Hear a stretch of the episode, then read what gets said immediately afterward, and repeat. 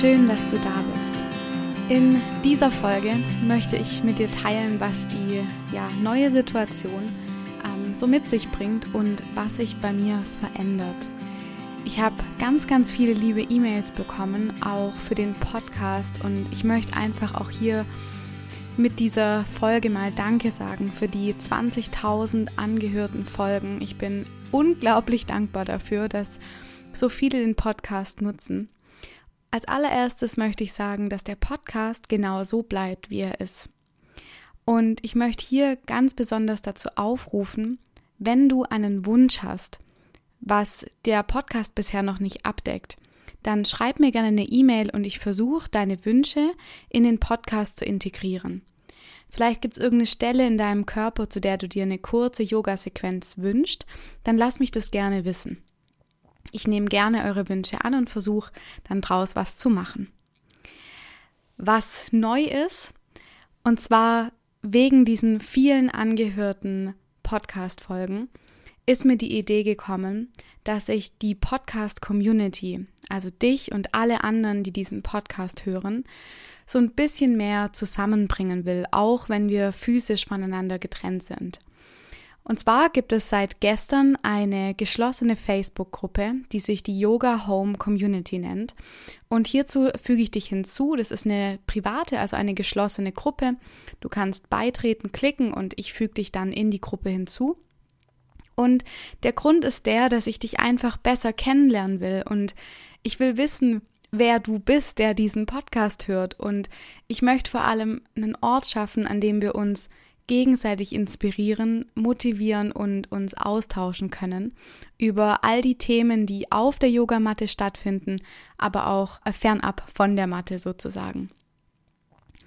Außerdem möchte ich mit dir in dieser Gruppe meine persönliche Yoga-Praxis teilen, meine Ayurveda-Tipps, die mir helfen, in Balance zu bleiben und meine Self-Care-Rituale, die ich so mache für mich hier zu Hause.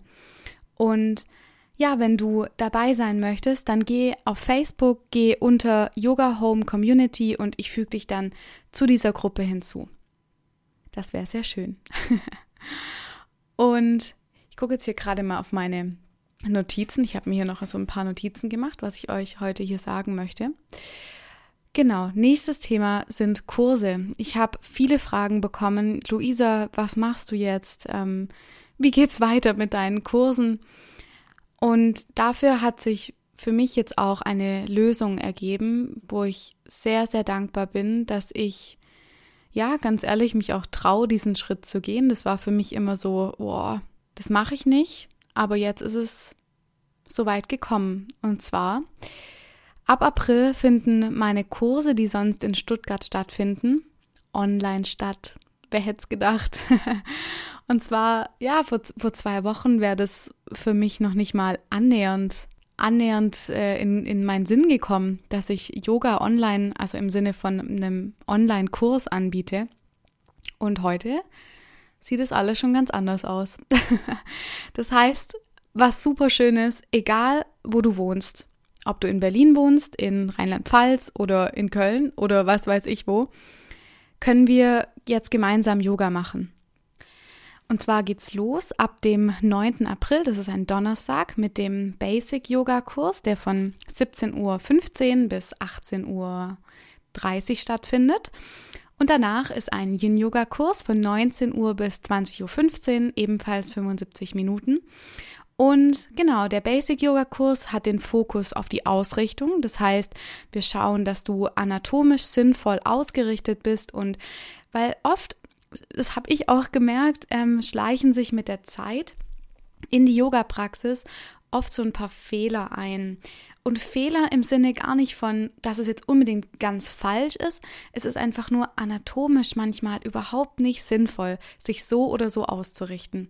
Deswegen, wir schauen uns da nochmal die Basic Yoga Asanas an und richten uns da wirklich nochmal ganz bewusst anatomisch sinnvoll aus. Dieser Kurs ist für Einsteiger wie auch Geübte sehr gut geeignet.